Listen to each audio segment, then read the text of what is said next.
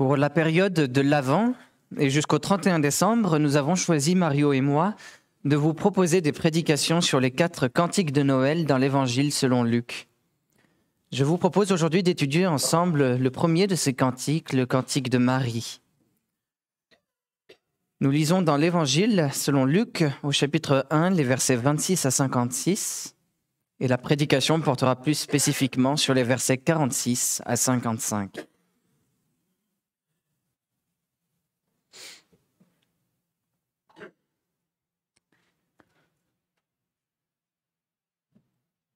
Écoutons dans l'Évangile selon Luc au chapitre 1 les versets 26 à 56. L'ange Gabriel fut envoyé par Dieu dans une ville de Galilée du nom de Nazareth, chez une vierge fiancée à un homme du nom de Joseph, de la maison de David. Le nom de la vierge était Marie. Il entra chez elle et dit, Je te salue, toi à qui une grâce a été faite. Le Seigneur est avec toi. Troublée par cette parole, elle se demandait ce que signifiait une telle salutation. L'ange lui dit, Sois sans crainte, Marie, car tu as trouvé grâce auprès de Dieu. Voici, tu te viendras enceinte, tu enfanteras un fils, et tu l'appelleras du nom de Jésus. Il sera grand et sera appelé fils du Très-Haut, et le Seigneur Dieu lui donnera le trône de David, son père. Il régnera sur la maison de Jacob éternellement, et son règne n'aura pas de fin. Marie dit à l'ange, Comment cela se produira-t-il, puisque je ne connais pas d'homme? L'ange lui répondit, Le Saint-Esprit viendra sur toi, et la puissance du Très-Haut te couvrira de son ombre. C'est pourquoi le Saint-Enfant qui naîtra sera appelé Fils de Dieu. Voici qu'Élisabeth, ta parente, a conçu, elle aussi, un fils en sa vieillesse, et celle qui était appelée stérile est dans son sixième mois car rien n'est impossible à Dieu. Marie dit, Voici la servante du Seigneur, qu'il me soit fait selon ta parole. Et l'ange s'éloigna d'elle. En ces jours-là, Marie se leva et s'empressa d'aller vers les montagnes dans une ville de Juda. Elle entra dans la maison de Zacharie et salua Élisabeth. Dès qu'Élisabeth entendit la salutation de Marie, son enfant tressaillit dans son sein. Élisabeth fut remplie d'Esprit Saint et s'écria d'une voix forte, Tu es bénie entre les femmes, et le fruit de ton sein est béni. Comment m'est-il accordé que la mère de mon Seigneur vienne chez moi? Car voici, aussitôt que la voix de ta salutation a frappé mes oreilles, l'enfant a tressailli d'allégresse dans mon sein. Heureuse celle qui a cru à l'accomplissement de ce qui lui a été dit de la part du Seigneur. Et Marie dit, Mon âme exalte le Seigneur, et mon esprit a de l'allégresse en Dieu mon Sauveur, parce qu'il a jeté les yeux sur la bassesse de sa servante. Car voici, désormais toutes les générations me diront bienheureuse, parce que le Tout-Puissant a fait pour moi de grandes choses. Son nom est saint, et sa miséricorde s'étend d'âge en âge sur ceux qui le craignent. Il a déployé la force de son bras. Il a dispersé ce qui avait dans le cœur des pensées orgueilleuses. Il a fait descendre les puissants de leur trône, élevé les humbles, rassasié de bien les affamés, renvoyé à vide les riches.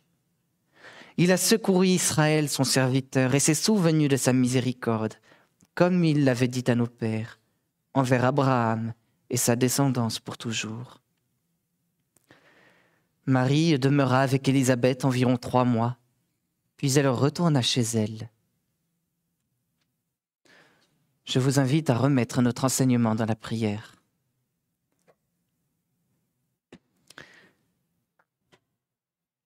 Seigneur notre Dieu, tu nous réunis ce matin pour écouter l'enseignement de ta parole.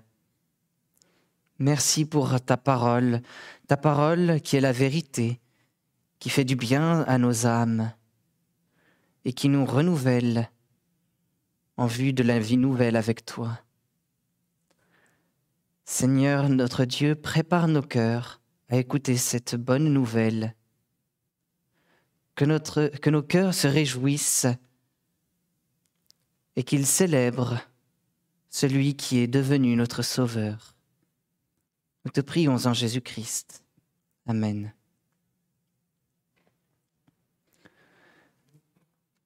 Bien-aimés, bien-aimés du Seigneur, Noël est pour beaucoup l'occasion de grandes réjouissances. Mais saviez-vous que le mot Noël vient d'un mot latin qui veut dire naissance?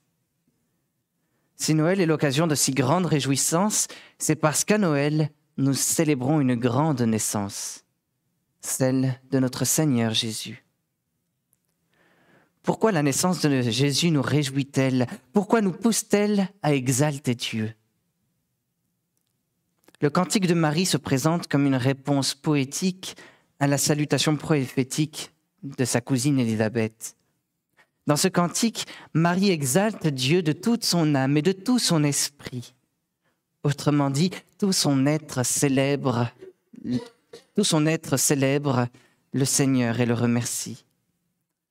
Marie vibre pour Dieu et son cœur entonne spontanément un chant de louange en l'honneur du Très-Haut.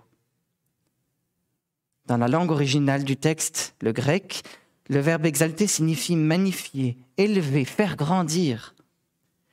Marie désire élever le Seigneur pour trois raisons. Ce sont les, ces trois raisons que nous allons écouter ce matin. Tout d'abord, Marie exalte le Seigneur parce que le Seigneur agit avec grâce envers elle. Ensuite, Marie exalte le Seigneur parce que le Seigneur agit avec puissance dans le monde. Enfin, Marie exalte le Seigneur parce que le Seigneur agit avec miséricorde envers son peuple.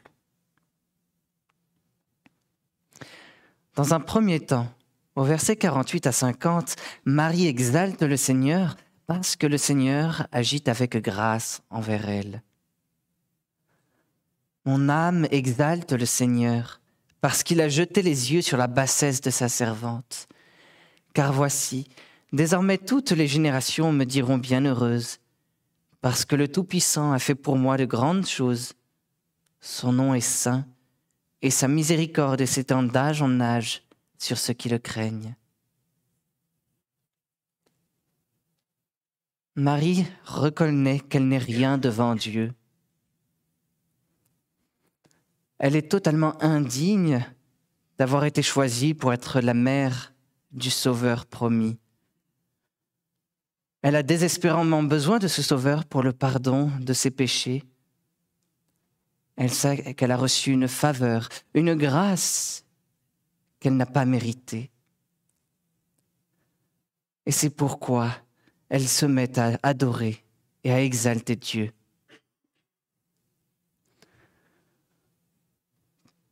Tant que nous pensons, tant que nous nous imaginons grands, nos cœurs ne peuvent pas adorer.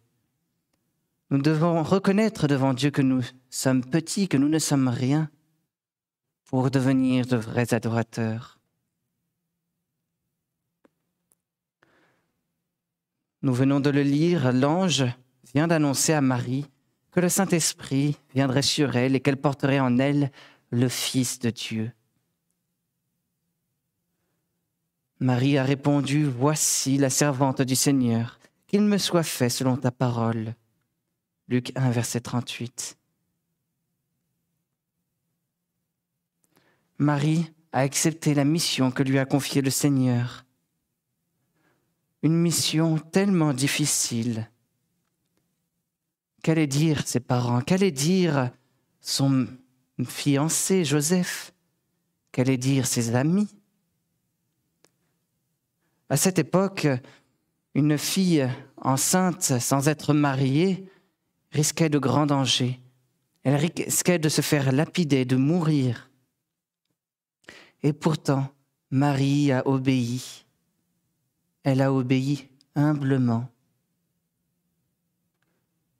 Dieu lui a donné un signe pour l'encourager. Il lui a donné sa cousine Élisabeth comme encouragement. Et c'est à ce moment que Marie prononce sa prière en réponse à Élisabeth. Les circonstances difficiles n'ont pas étouffé sa joie. Marie a adoré Dieu et s'est réjoui en Dieu. Dieu est sage, il est le roi de la terre et du ciel. Il fait tourner les événements de manière à recevoir toute la gloire. Marie est la démonstration de la grâce de Dieu. Dieu a descendu et posé les yeux sur sa servante. Le Tout-Puissant, le Très-Haut, a fait de grandes choses pour elle. Toutes les générations la diront bienheureuse. Pourquoi? Élisabeth nous le disait. Parce que Marie a cru. Elle a cru en cette faveur et en cette grâce que Dieu lui a donnée. C'est pourquoi aujourd'hui nous, ne louons pas Marie pour sa grandeur. Elle ne la mérite pas. Mais nous reconnaissons qu'elle a cru et qu'elle a reçu la gracieuse faveur du Très-Haut. Voilà pourquoi cette histoire est déjà un grand encouragement pour nous. Cette, histoire est un encouragement d'abord pour les plus jeunes d'entre nous. Marie était une adolescente, elle avait certainement aux alentours de 17 ans. Et pourtant, Dieu s'est servi d'elle pour glorifier son nom. Il a fait de grandes choses dans cette petite vie. C'est pourquoi nous, les jeunes, nous pouvons laisser Dieu agir puissamment dans, nos vies. Alors oui, nous devons le reconnaître.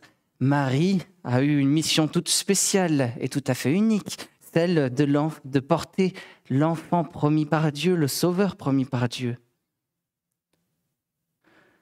Mais cet exemple nous montre que Dieu peut se servir de jeunes personnes comme nous pour glorifier son nom. Nous pouvons maintenant trouver notre joie en Dieu et le glorifier par nos vies. Dieu nous appelle à le servir, à jouer un rôle dans son plan et pour sa gloire. Je parle ici des jeunes, mais je pourrais également parler des moins jeunes, voire même des plus âgés d'entre nous. Comme Dieu s'est servi de deux personnes âgées, Élisabeth, la cousine de Marie et Zacharie. Ils étaient trop vieux pour avoir un enfant, et pourtant Dieu leur en a donné un, un garçon nommé Jean-Baptiste, un puissant prophète. Dieu s'est servi de leur vie, de leur bouche, de leur langue, de leur louange pour sa gloire. Ils n'étaient peut-être pas jeunes, mais ils ont servi Dieu fidèlement. De la même manière, vous, les plus âgés d'entre nous, vous pouvez continuer à servir le Seigneur selon son plan et pour sa gloire. Nous avons tous, jeunes et vieux, un rôle différent à jouer dans le plan de Dieu. Marie a reçu la gracieuse faveur du Très-Haut et elle a répondu, Voici la servante du Seigneur, qu'il me soit fait selon ta parole. Marie était sincère, elle était prête à servir Dieu de tout son cœur. Est-ce que nous sommes également prêts à dire, Je suis le serviteur ou la servante du Seigneur Seigneur, fais de moi ce que tu veux. Voilà qui peut sembler cher, voilà qui peut sembler difficile à nos yeux. Peut-être serons-nous insultés, Peut-être subirons-nous des coups. Peut-être serons-nous séparés des personnes que nous aimons, pénalisés dans les différents aspects de nos vies. Mais l'important, c'est que nous servions la gloire de Dieu, telle qu'il l'a décidée selon sa volonté. Jésus est venu sur la terre pour nous, il est notre Sauveur, il est également notre Seigneur. Alors faisons de lui, de ce petit enfant, toute notre joie et acceptons sa volonté. Marie exalte le Seigneur parce que le Seigneur agit avec grâce envers elle. Exaltons le Seigneur parce que le Seigneur agit avec grâce envers nous. Dans un deuxième temps, au verset 51 à 53, Marie exalte le Seigneur parce que le Seigneur agit avec puissance dans le monde. Mon âme exalte le Seigneur. Il a déployé la force de son bras. Il a dispersé ce qui avait dans le cœur des pensées orgueilleuses. Il a fait descendre les puissants de leur trône, élevé les humbles, rassasié de bien les affamés, renvoyé à vide les riches. Marie a loué Dieu pour les grandes choses qu'il a faites pour elle. Et maintenant, elle regarde plus loin. Elle se détourne d'elle-même pour voir le monde. Et Marie, dans le monde, voit la puissance active de Dieu. Les orgueilleux sont abaissés et les humbles sont élevés. Voilà un thème qui revenait déjà dans la première partie de son cantique. Et c'est un thème qui revient partout dans la Bible. Mais où, voit, mais où Marie voit-elle toutes ces choses? Comment les connaît-elle? Le seul qui soit descendu, c'est Jésus-Christ, le Fils de Dieu dans son ventre. Le Tout-Puissant, plein de gloire, s'est abaissé au plus bas pour pour nous sauver de notre misère et de nos péchés. Il s'est humilié. Mais un jour, quand il sera élevé dans sa gloire, Jésus viendra pour juger. Et dans son jugement, il élèvera les humbles et il abaissera les orgueilleux. Marie le prophétise déjà. Ce qui est valorisé aujourd'hui sera méprisé demain. Et à l'inverse, ce qui est méprisé aujourd'hui sera valorisé demain. Reconnaissons-le ce matin, notre monde accorde beaucoup d'importance à la richesse, au pouvoir, aux honneurs et aux divers plaisirs. Mais tout cela disparaîtra. Un jour, ceux qui marchent humblement avec Dieu seront glorifiés. Dieu envoie un message clair et retentissant par la bouche de Marie. Ne vivons pas selon les valeurs de ce monde, cessons d'avoir en estime ce que le monde estime important, et ne gardons pas dans nos cœurs des pensées orgueilleuses. Dieu porte son regard sur les humbles, alors reconnaissons notre besoin du Sauveur Soyons humbles.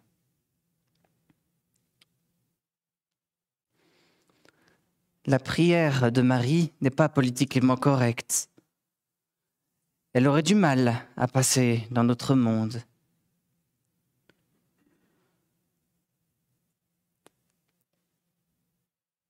Dans notre monde, on dirait, Dieu est venu en aide aux gens dans le besoin, il a élevé les humbles et rassasié de bien les affamés on aimerait s'arrêter là.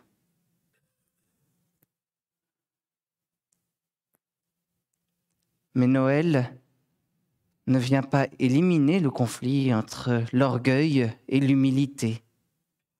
Bien au contraire. Plus loin, nous l'étudierons dans quelques semaines, Siméon prophétisera. Cet enfant, Jésus, sera comme un signe qui provoquera la contradiction. Luc 2, verset 34. La venue du Sauveur accentue le conflit entre l'humilité et l'orgueil, entre les humbles et les orgueilleux. Quand il élève les humbles, il fait descendre les puissants de leur trône, et quand il rassasie de bien les affamés, il renvoie à vide les riches.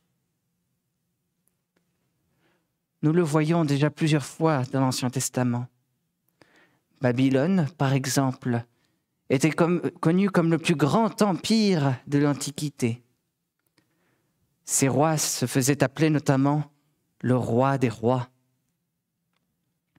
Et pourtant, Dieu avait prophétisé sa destruction complète.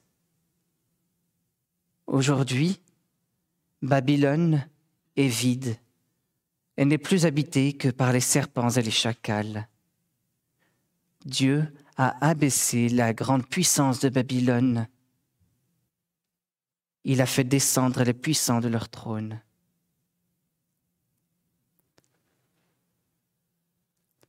Le Seigneur ne vient pas seulement sauver des pécheurs, au contraire. Il vient nous dire, un sauveur nous est né, mais il vient aussi nous dire que nous serons élevés avec ce sauveur et que tous les orgueilleux seront abaissés. Voilà que tout est déjà accompli.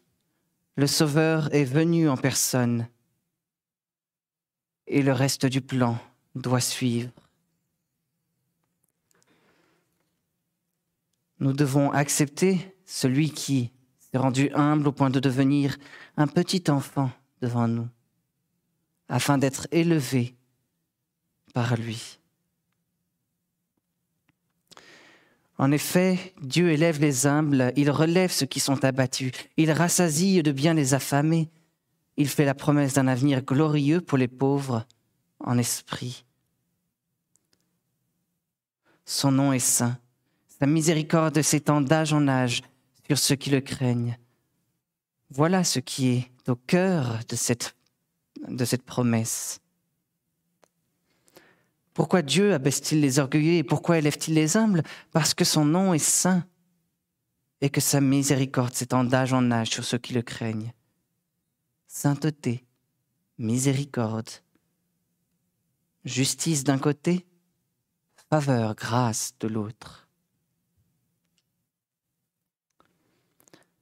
Voilà une belle promesse pour toutes nos familles, nos familles chrétiennes. En tant que parents, vous avez souvent de la crainte pour vos enfants. Est-ce qu'ils se réjouiront un jour en Dieu leur Sauveur? Est-ce qu'ils croiront en Jésus pour, le pardon de leurs péchés? Est-ce qu'ils feront partie des humbles ou est-ce qu'ils feront partie des orgueilleux? Il est tout à fait normal de se faire du souci pour ses enfants, de prier pour eux, de leur enseigner la parole, de les encourager à marcher avec Dieu. Mais en toute chose, nous devons les remettre à Dieu. En effet, voici la promesse qu'il nous donne sa miséricorde s'étend d'âge en âge sur ceux qui le craignent, d'âge en âge, littéralement de génération en génération. Sa miséricorde est promise d'une génération à l'autre. Et à qui est-elle promise?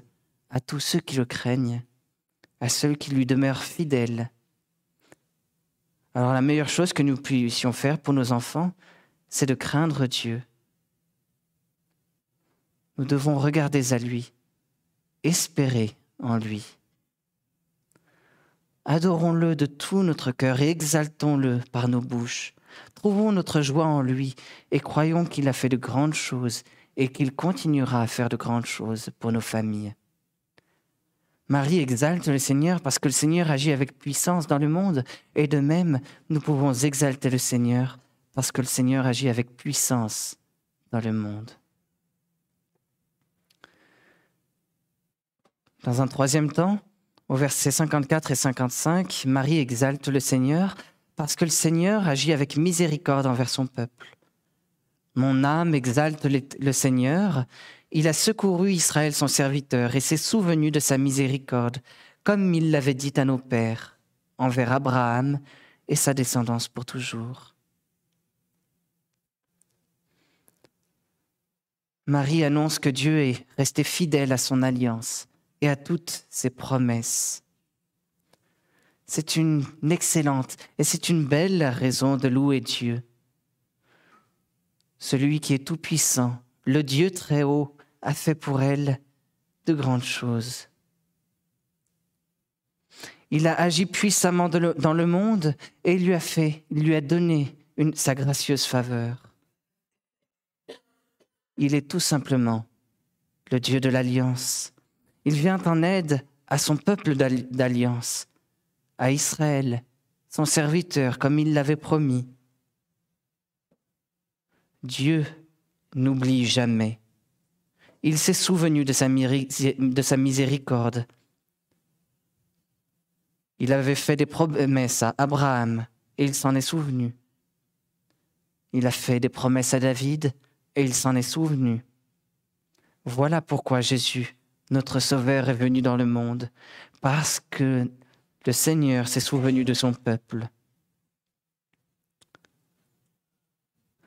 Ce qui est arrivé à Bethléem, il y a maintenant 2000 ans, est l'accomplissement d'une longue promesse.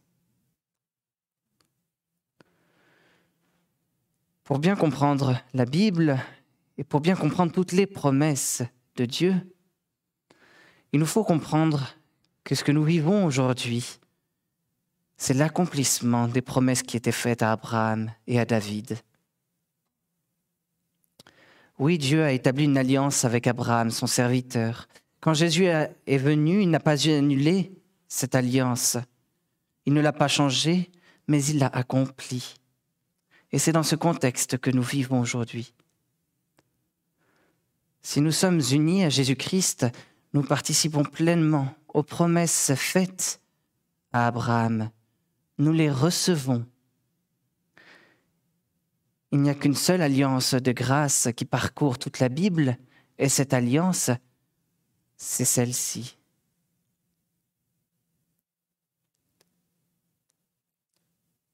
Nous devons comprendre le Nouveau Testament à la lumière de l'Ancien Testament. Il n'est pas possible de comprendre le Nouveau Testament sans comprendre l'Ancien Testament. Jésus est venu dans le monde, mais ce n'était pas le début de l'histoire. C'est le cœur de l'histoire. Nous, arrivons aujourd'hui à la conclusion de cette histoire, la venue du Sauveur et le cœur est la conclusion de ce que Dieu a préparé. Au commencement de cette histoire, Adam avait été créé à l'image de Dieu, mais il avait péché et toute la humanité était tombée avec lui dans le péché. Dans sa grâce, Dieu avait alors promis un sauveur qui naîtrait de la femme et qui viendrait écraser le diable. Ensuite, plus loin dans cette histoire, Dieu a fait une promesse à Abraham, son serviteur, et à travers Abraham, à son peuple, à son Église. C'est à travers ce peuple que notre Sauveur Jésus est venu, Sauveur d'Israël, Sauveur du monde. Voilà le cœur de cette histoire, voilà la conclusion des promesses et ces promesses nous sont données aujourd'hui. Promesses de rédemption. Alors on peut bien le remarquer dans la prière de Marie, les verbes sont au passé. Elle parle d'un acte accompli, parce que dans son esprit, le salut est déjà accompli. Le Sauveur promis est déjà venu. Alors c'est certain, le salut n'était pas encore tout complété, tout à fait complété, Jésus n'avait pas encore vécu sa vie parfaite et il n'avait pas encore payé pour nos péchés sur la croix. Il n'était pas encore monté au ciel, ressuscité, pardon, monté au ciel, ni entré dans son règne. Il lui restait encore beaucoup, beaucoup de choses à accomplir. Et pourtant, Marie pouvait déjà célébrer l'accomplissement de ce salut. Elle le voyait déjà paraître, peut-être même ressentir au bout de quelques semaines dans son ventre.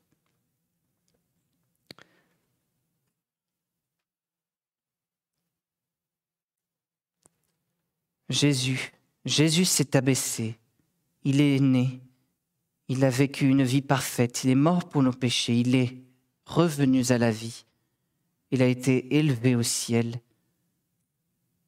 il est entré dans son règne et il règne aujourd'hui sur le monde entier. Voyez la courbe qui descend, la courbe qui monte. Et la courbe qui monte aujourd'hui n'est pas terminée. Il reste encore une chose à faire. Jésus reviendra dans sa gloire pour compléter son royaume. Il reviendra élever les faibles, euh, les, les humbles et abaisser les orgueilleux. Marie exalte le Seigneur parce que le Seigneur agit avec miséricorde envers son peuple. Exaltons le Seigneur parce que le Seigneur agit avec miséricorde envers son peuple. Bien-aimé, Noël est pour beaucoup l'occasion de grandes réjouissances.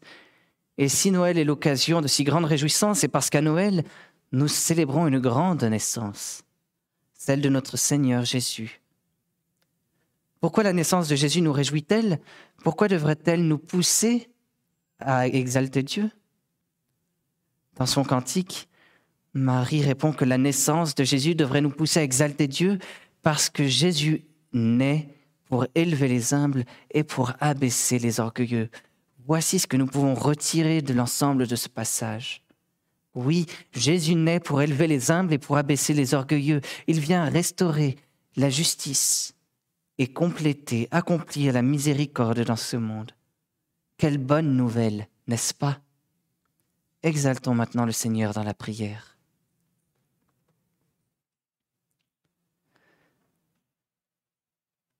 Notre Dieu, enseigne-nous constamment la pensée et les sentiments de notre Seigneur Jésus-Christ.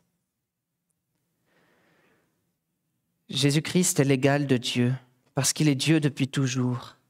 Et pourtant, cette égalité, il n'a pas cherché à la garder à tout prix pour lui. Tout ce qu'il avait, il l'a laissé. Jésus s'est fait serviteur, il est devenu comme les hommes, et tous voyaient que c'était bien un homme. Il s'est fait plus petit encore, petit enfant. Il s'est humilié, il a obéi jusqu'à la mort, et il est mort sur une croix. C'est la raison pour laquelle tu l'as placé très haut et pour laquelle tu lui as donné le nom qui est au-dessus de tous les autres noms. Tous ceux qui sont dans le ciel, sur la terre et chez les morts tomberont à genoux quand ils entendront le nom de Jésus. Et tous reconnaîtront ceci. Jésus-Christ est le Seigneur pour la gloire de Dieu le Père. Notre Dieu, à toi soit le règne, la puissance et la gloire par Jésus-Christ. Amen.